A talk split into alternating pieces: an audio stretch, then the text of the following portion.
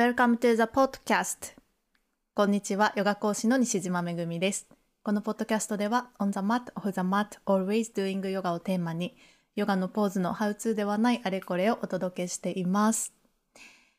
2022年最初のソロポッドキャストです。ポッドキャストしかこう聞いてない皆さんとはお久しぶりですかね。2021年の末にジャーナリングポッドキャストを、まあ、最後にやってで今月から、えー、2022年2月からシーズン3がスタートしたんですけど「めぐみヨガポッドキャストシーズン3」ということで、まあ、前回はノンデュアリティライターの金森翔さんをゲストに迎えてお届けしました。でまあ、ソロトークはなので、まあ、1ヶ月以上ぶりになるんですけど、まあ、YouTube を見てくださってたり、まあ、他の私のインスタとか、まあ、Facebook とか SNS 見てくださってる方は、まあ、全然そんなに別に久しぶりっていう感じはないと思うんですけど、まあ、本当にポッド 本当にポッドキャストだけしか聞いてない皆さんとはお久しぶりかもしれません。皆さんいかがお過ごしですか？2022年まあ、今日はちょっとソロポッドキャスト2022年に入って最初なので、まあ、私のこの年明けから今までのこととかもちょっとお話ししようかなと思うんですけど、まあ、2022年新たにこう始めたことの一つに、まあ、ジャーナリング週末ジャーナリングっていう企画を YouTube ライブでスタートしました、えー、1月からスタートして今毎週土曜日の朝8時10分から20分間こうみんなでジャーナリングをするっていう、まあ、ライブをやってるんですけど、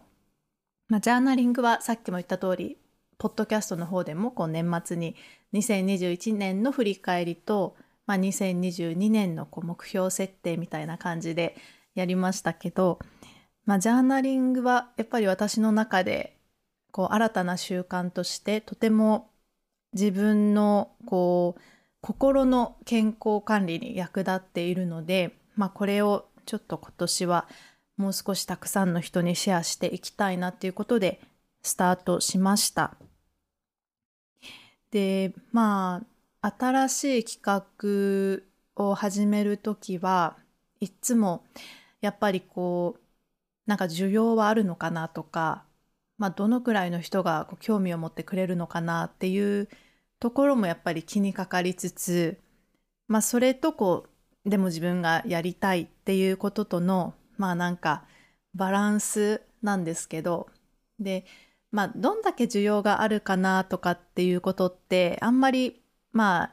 ちゃんとする人はこうねいわゆるマーケティング的ななんかデータとかを取ってやったりすると思うんですけど、まあ、私はあんまりそういうデータ人間ではないのでどっちかっていうとこう自分のなんかひらめきとかやりたいっていう気持ちとかなんかそういうパッと浮かんでくるものとかの方を大事にしているので、まあ、割と私はそっちの自分のイントゥイション直感とか、まあ、そういう思いに従うことが多いんですけどまあなのでねこうジャーナリングっていうトピック自体が、まあ、どこまでこうみんなに受け入れられるのかなっていうのは、まあ、去年からずっとちょっと探ってたんですよね。だからあの、まあ、YouTube のヨガの動画の中でもちょっとジャーナリングをセットにしたようなこうプラクティスを提案したりとか、まあ、年末の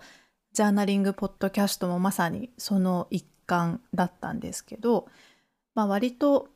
やっぱりこう私のコンテンツを楽しんでくださっている人はやっぱりそういうちょっと内面の探訪がお好きな方がきっと多いんだろうなっていうことは思っていてやっぱりちょっと私と似た人が多いんだろうなっていうことをまあ実感していてなので割と皆さん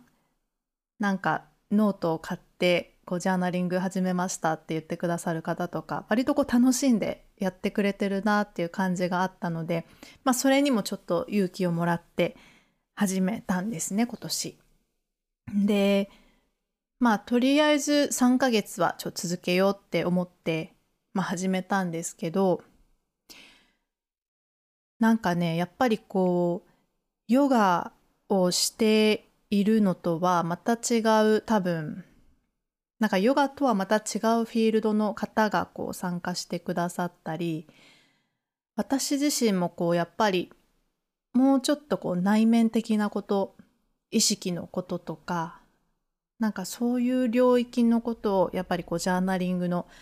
ライブストリームの中ではお伝えすることができるので、まあ、すごく限られた時間の中でやってるので、まあ、そんなにたくさんいろいろおしゃべりすることはできないんですけどまあいろいろこう毎週私の方でこう質問を投げかけてそれに対してこう答えを書くっていうスタイルの、まあ、一番やりやすいスタイルのジャーナリングをやってるんですけど、まあ、その合間にちょっと私の回答をシェアしたりとかまあ意識の力 なんか祈りの力の話をしたりとか、まあ、割とその時々のこう私のちょっとシェアしたいことみたいなものも大切にしながら進めています。なのでジャーナリングはやっぱりこういろんな形でこう提案していくことができるので、まあ、質問がこうだいぶ溜まってきたらちょっと質問集みたいな感じでなんかねリリースしてもいいなと思ってたり、まあ、そんな感じで今2ヶ月目に入りましたけど楽しく進めています。うん。そうで何か言おうと何かこれ言いたいなと思ったことがあったけど忘れちゃったんですけど、まあ、そんな感じで週末ジャーナリングは、まあ、今年あそうそうそう思い出したあの週みんなでジャーナリングやりましょうっていう趣旨のライブをしてる人って多分私がリサーチした中では多分いなくってもしかしたらいるかもしれないんだけどなんか YouTube ライブっていう形では多分いないんですね。なので、まあ、たまたまなんだけどあの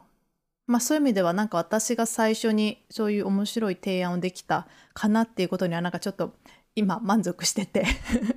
そうそうなんかヨガのクラスのライブ配信ってまあもうすでにやってる方ももちろんたくさんいたのでまあなんか後追いみたいな感じがなんか自分の中ではちょっとあったんだけどまあなんかジャーナリングに関してはライブでみんなでやってる人はいないんじゃないかなと思うので、うん、なんかそういう意味ではあのちょっと自分の中でも面白い試みだなっていう感じで今育てています。であともう一つ今年に入ってこう動き出した私の中で今割と力を注いでるプロジェクトがえっと、まあ、バイリンガルヨガなんか英語と日本語でヨガを教えるっていうことについて、まあ、ちょっと今イギリス人のヨガティーチャーと一緒にこうプロジェクトを進めてて、まあ、これちょっとね年末のえー、ジャーナリングポッドキャストの中でも触れたと思うんですけど、まあ、それを今年年明けから本格的に今動いてるんです。で、まあ、毎週こう定期的にミーティングして、まあ、すごく今中の制作を進めてるんですけど、まあ、2人ともやっぱりヨギずっとまヨガをやってきてヨガが大好きっていうこともあってなんかねやっぱり私の個人的な感覚なんですけど、ヨギ同士のコミュニケーションってやっぱすごいね、楽だし、早いし、なんかそう、早いし軽いんですよ。なんかベースが。なんか多分同じ価値観とか同じ世界観の中で多分生きてるっていうのもあるんだけど、まあ、ヨガをやってる人同士別にみんながみんなそんなにねピタッとフィットするわけではないからまあその中でも多分相性がいいっていうのもあるとは思うんですけどなんか割とこうコミュニケーションとかもなんか早くって感覚が似てるのでなんかねすごくヨガについてもなんか改めてこう学び直してる感じだし、まあ、当然やっぱり英語でのなんかインストラクションに関してもすごい彼女を通して勉強させてもらっててでまあ彼女も彼女で、まあ、日本に長く住んでるので全然日本語喋れるし日本語でもクラスやってるんですけど、まあ、それでもやっぱりネイティブではないからそういう意味でまあなんかやっぱり私の言うこととかが、まあ、彼女にもすごく勉強になるみたいでなんかねこれもやっぱりこう共同創造というかやっぱり2人でやるからこそできてるなっていう感じの企画なんです。でなんか英語に関してはなんかね今日ちょうど私ネイルサロンに行っててでそのネイリストさん私の担当のネイリストネイリストさんももともとすごい英語好きでなんかまあでも大人になってからずっとやってなかったからまあなんかずっとやりたいなやりたいなってちょっと心の中では思ってるずっと引っかかってることだって言ってて。でまあでもやっぱりそのもう絶対習得しないといけないっていう環境にならないとやっぱなんかできないんですよねみたいに言ってて。でまあね人ってもちろんそういうところはあるんだけどでもなんか今の日本で生きてて多分その絶対習得しなくちゃいけないっていう状況にはまずならないですよねまずならないなんか別に全然話せなくても生きていけるからやっぱりなんか英語をマスターしたいとか英語を勉強するっていうのはなんかねやっぱりすごくうーんなんかそういう受け身ではなくてすごく自分からの働きかけが必要な領域だなと私は思っているんです。まあもちろん中にはねなんか 半年後にこのニューヨーク支社に行かなきゃいけないからもう絶対マスターしないといけないって人もいるかもしれないんだけどでもまあそんな人はまあ本当にね1%いるかどうかだと思うし現時点で全く話せない人にそんな役が抜擢されるのかっていうのもちょっと謎なので、うん、で私が伝えたのはだからなんかそういうまあやんなきゃいけないことにはまずなんないからまあ要は話せるようになることですごく自分の可能性が広がるなんか目を向けるならそっちですよねっていう話を今日もしててなんか私もこの、まあ、バイリンガルヨガのこういうなんか一緒にコースを作るとかいう発想なんてそんなの別に英語を学び始める時になかったしなんかそもそも私が今英語を勉強してなくって全然喋れない状況だったらまあこんなこと一緒にやろうなんて話も来ないわけですよ。私がまあ英語を勉強してあじゃあ英語でもヨガやってみようって言ってやり始めて、まあ、自分でバイリンガルヨガバイリンガルスタイルでクラスをやるようになったからこそやっぱりこういう話も来たからなんかねそのなんかそうしなそうしなくちゃいけない状況になってようやく動くっていうなんか動き方よりもなんかもうそんなものは待たずにやっぱり自分がやりたいやりたいと思ったりあとねなんか英語も私そうなんですけどあなんか話せたらもっと良かったのになっていうちょっと心に引っかかるシチュエーションみたいなのがこういう場合って多分ねちょこちょこあるはずなんですよ。なんか定期的になんかそういうあちょっとなんかできなくて悔しい思いをしたとかあなんか話せたらよかったなみたいに感じるシチュエーションがなんかちょこちょこあるはずなんです。まあこれは別に英語に限らず何かこうあずっとやろうかなって思ってるけどなんかやらずにいたりすることなんとなくこう放置してることで本当にやった方がいいことってそうやってなんか要所要所でなんか思い出さされるポイントがあるんですよ日常の中で。それでいつまでたってもやっぱりああやった方がいいよねって思ってるんだけどやってないみたいななんか状況が続いてる感じだから、まあ、私も英語はえっ、ー、と、まあ、話せたらいいなって思うタイミングは本当に大人になってからやっぱ定期的にあってでもまあなんか高校卒業してから全然別に英語なんて触れてなかったしやっぱりちゃんと習得するにはお金も時間もかかるっていうイメージがあったからもう手を出さずに手を出せずにいたんですけどなんかね決定打になったのはまあ出版の方の仕事であるこうスピリチュアル系の著者の方でアメリカ人の方だったんですけどその方がまあ来日されるので、まあ、その取材であそのタイミングで取材をすることになったんですね。で、まあ、もちろんアメリカ人の方だから通訳さんはいるんですよ。私は日本語で取材をしてで通訳さんがこう質問とかを翻訳してくれてで彼の返答をまたこう日本語に変えてくれるっていう、まあ、通訳さんを介した取材だったんですね。でまあその時はだから全然別に英語も勉強してる状態じゃないからまあ彼が話してることもなんだろう聞いてるけど別に理解はできてないかったと思うんですけどなんかその取材の帰り道にあやっぱりなんか本当に自分でこう話せたらなんかこういう取材も直接できるのにななんかそしたらもっときっとその人の言ってることとかわかるだろうしなんかコミュニケーションも取れるだろうなってすごく思ったんですよね。でまあその時あの一緒にいたカメラマンさんもそうだよねって、まあ、そういう話をしてて。でまあその帰りの電車の中で私はもうだからそれまでずっとずっとなんかあ英語話せたらいいなって思うシチュエーションはそんな感じで何度かあって。でもうその日の帰り道にあやっぱりもう私はやろう。もうもうこのタイミングでもう始めようって決めてでその帰りその後こう夜お家に帰ってあのオンあオンラインじゃないや、えっと、ネットで英会話スクールを検索したんです。そうなんか都内の、まあ、英会話スクールをいろいろ検索してでまあスクールもいっぱいあるじゃないですか。で私全然なんか何がどうとかそう評判も知らないしまあ名前だけは聞いたことあるみたいなところもたくさんあったしでまあいろいろね金額とかなんかプランとかそういうものを見比べながらなんかその日調べてて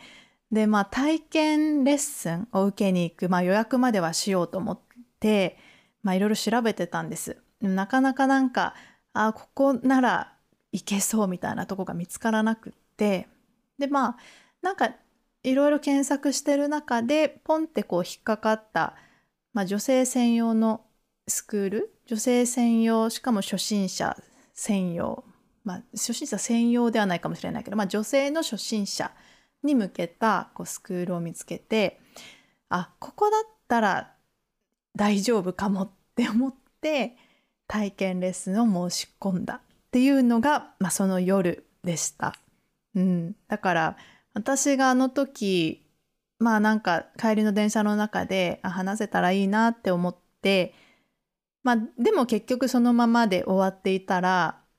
まあ、今私はこうしていない ここでこうしていないんですよ確実に。うん、なのでなんかそういう要所要所でやっぱりこうあーってなんか思い出さされるような出来事がある人はもうそれをどこかのタイミングで多分それはやらやらないといけないやった方がいい。なんかやって初めて多分前に進めるちょっと人生の駒が先に進むみたいななんかすごくキーになるものだと思うのでなんかねまあどっかのタイミングでやっぱり勇気を出すだったりなんかお金を出すとかなんかそういうアクションが必要なんだけどまあでも是非ねなんか条件が許せばなんか勇気を持ってちょっと挑戦してみるっていうことは本当におすすめ。うん、だから私えっと、そう、来週初めて、えっと、まあ、今収録してるのが、あの、今日何日だ？今日。今日19日かな？今日19日なんですけど、収録してるのが。来週私初めてのこう TOEIC を受けるんです。で、TOEIC も、あの、ずっと私そういうの興味ないと思ってて、だから英語を勉強してても、全然別にそういう資格を取るってことはなんか目的としてなかったんですね。まあなんかそもそもビジネス英語を頑張ってるわけでもなかったし、まあなんかヨガの界隈のこととか、まあちょっとすごくそういうマニアックな私分野だから、まあ自分の好きなこととかだけ触れてると、まあかなり 多分知識も偏りがあるんだけど、まあだから TOEIC とかなんかそういうの興味ないって思ってたんだけど、去年年末にあの久しぶりにあの英語の集まり？私がそもそもその英語を勉強し始めた頃にこう誘われて参加したこう英語しか喋っちゃいけないパーティーみたいなイベントがあって。で全然それ別にイケイケのパーティーとかじゃないんですけど、まあ、なんかアットホームなそういうイベントがあって。でそこはあの日本あ、うんと、英語を勉強してる日本人の人と、まあ、英語ネイティブ、まあ、ネイティブじゃない人もいるけど英語喋れる外国人の人が集まってこう交流するみたいなイベントなんですね。で去年の末に、まあ、久しぶりにそれがこう開催されてで、まあ、同じふうに英語を勉強している日本人の友達とこう話してた時に、まあ、資格についてそういうなんか資格って能力の見える化だからまあいわゆるあの何て言うんだろう私はこれだけのことができますよっていうなんか客観的な証明だっていうことを言われたんですね。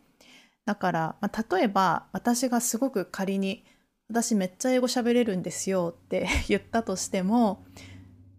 例えばそこに何のこう資格とか裏付けがなければそのレベルって分かんないじゃないですか人から見た時に。めっちゃ喋れるって言ってるけどなんか本当か嘘かって分かんないけど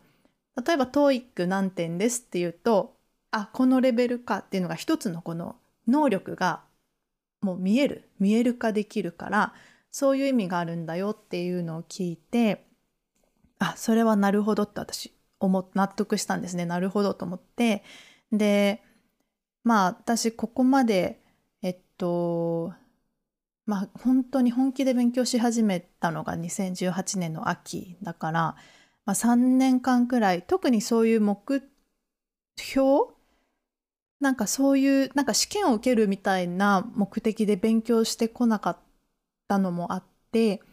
なんかちょっと一個そういう目標があるとなんかそこに向けてなんかボキャブラリー強化したりとかなんかちょっと勉強の道筋が少し立つのかなと思って、まあ、それもあってちょっとじゃあ受ける受けるって言って受けることにしたんです。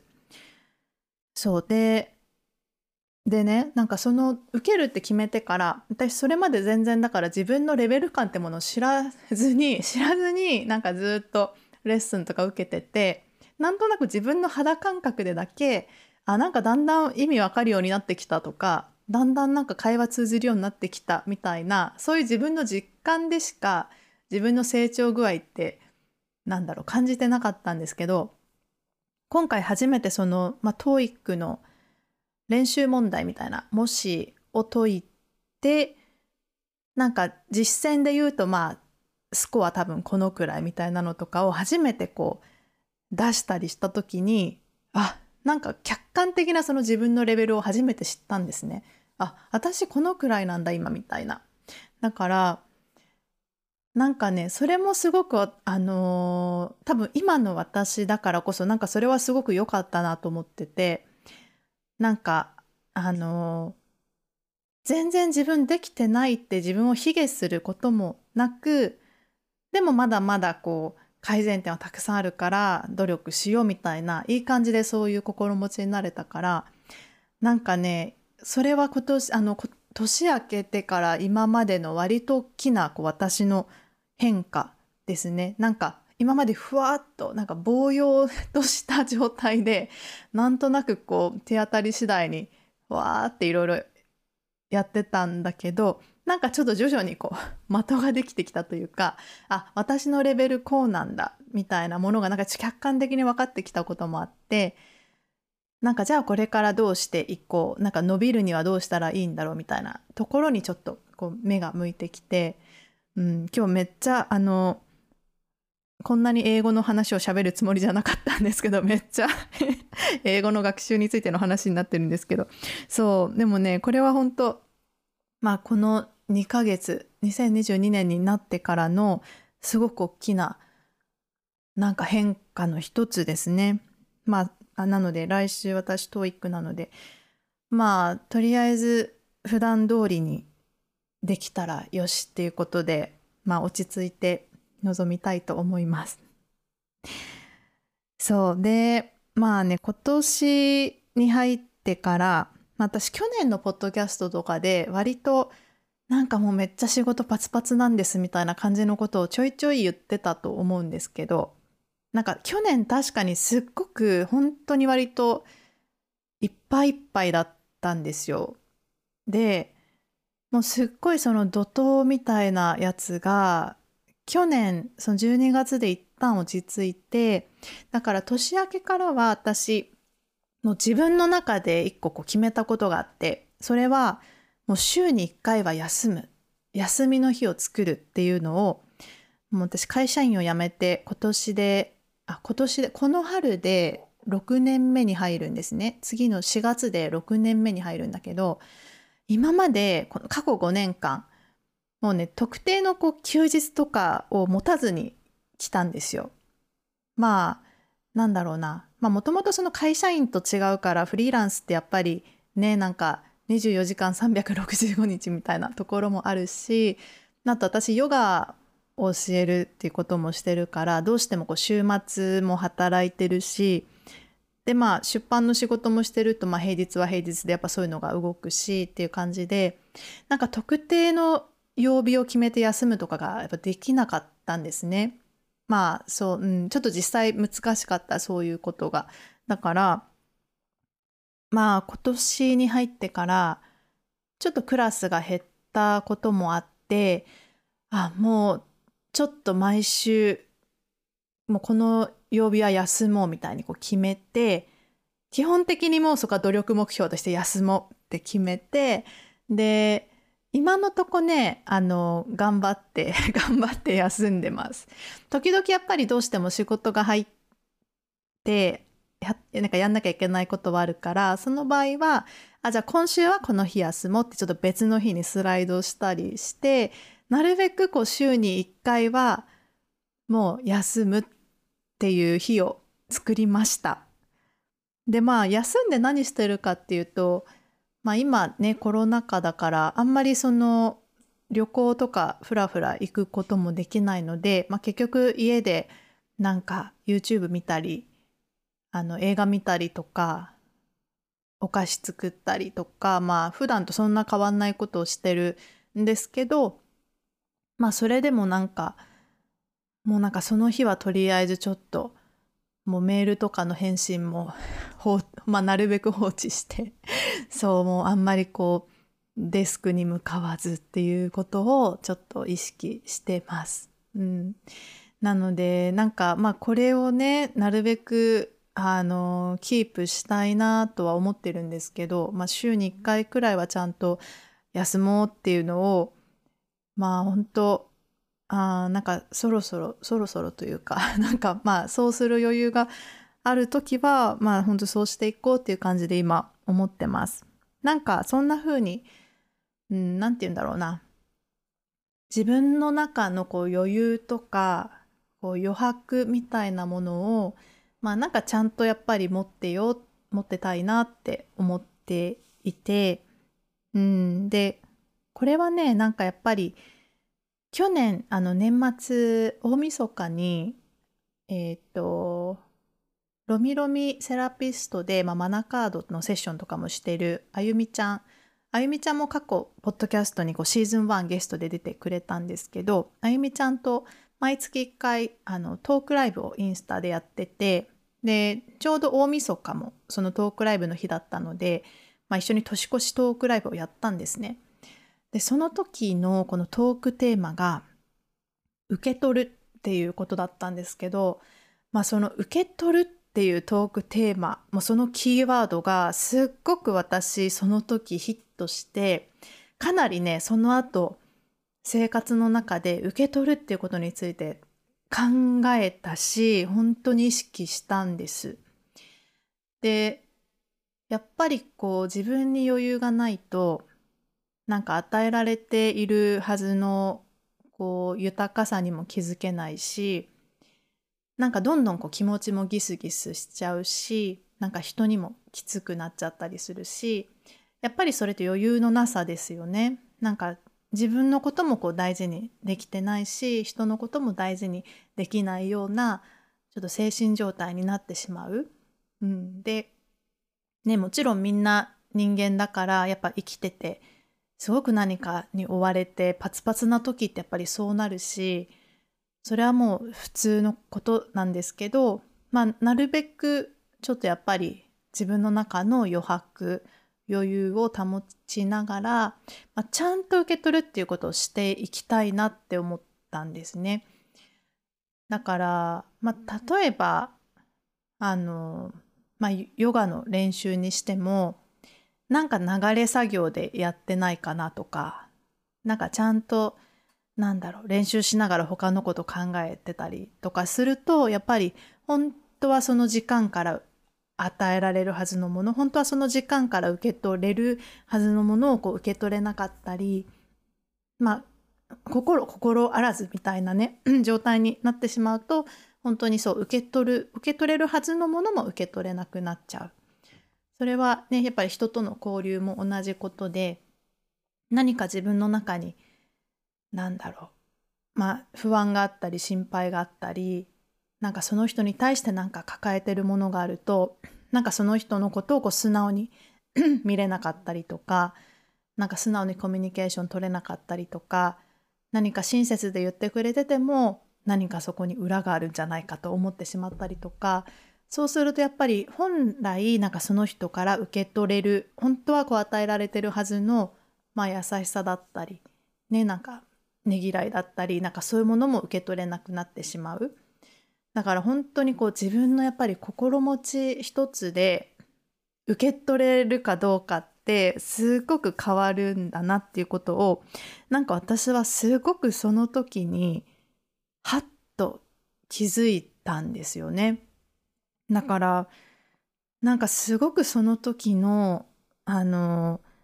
ライブは私にとってなんか本当に気づきが多くって未だにこうして話すくらいだからやっぱり私の中の一つのアハ体験アハ体験だったんだと思います。あってなんかちょっと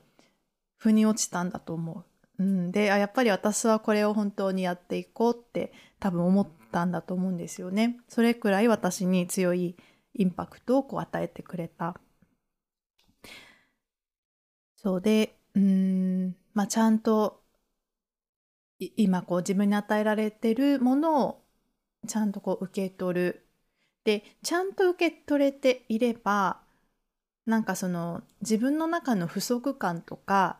あ、なんかまだまだ足りないみたいな気持ちも多分弱まると思うんですよ。なんかそういう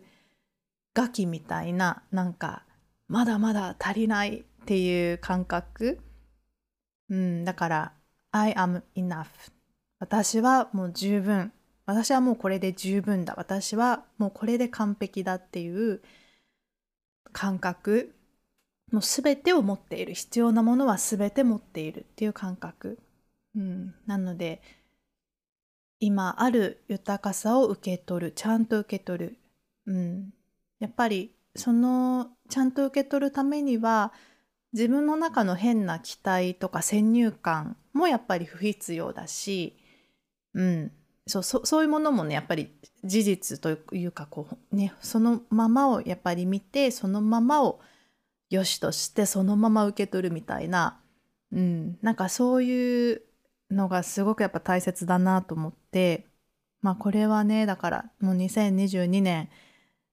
私のこうすごく一つの学びとして今も本当に心に刻んでます。うん。そうでまあヨガの哲学の中でアステアっていうアステアはまあ、うんと、盗まないみたいな意味があるんですけどえっとまあだから盗んじゃいけませんよっていうまあ教えなんですね。で、まあ、盗んじゃダメだよっていうのは何かっていうと、まあ、もちろん人のもの、物質的な人のものとか、まあ、人の時間とか、あとこうね、みんなが使うような場所をこう占領して使えなくするとか、まあ、盗むっていろんな形がありますよね。で、人からこう盗むっていうのももちろんそうだし、やっぱり自分から、そう、なんか自分で自分のそういう機会を奪うとか、なんかだから足りないって思ったりとかなんかそう本当のことを見えなくさせるのもやっぱり自分で自分から奪ってるような状態なんだなっていうことも思って、うん、だから本当に今あるものをちゃんと受け取る。今そうだからもうこう時間も空間も 今こう自分に与えられてるものをそのまま受け取る。そなんかそうするとね多分自然とこう感謝の気持ちとかなんかありがとうとかなんかいわゆるなんかそのスピリチュアル的に言うと、まあ、愛とか感謝とかってちょっとなんか綺麗事に聞こえてしまう言葉なんですけどでも多分本当に受け取るってことがちゃんとこう100%この質量を受け取るってことができてる時に多分自然とその状態になるんだと思うんですね。もう愛とか感謝みたいなものをベースになんか存在できる。うん、なのでまあねこうして話しててもやっぱりすごく大切なことだなと思うので、まあ、これは本当私2022年引き続きちゃんと受け取るもう存分受け取るっていうことをやっていきたいと思います。はい。というわけで今回はこの辺にしようかなと思います。なんか皆さんも何か今年の目標とかなんか今回のエピソードで気づいたこととかあればぜひこう感想やコメントなどいただけると嬉しいです。それでは今日もご視聴ありがとうございました。また次のエピソードでお会いしましょう。バイバイ。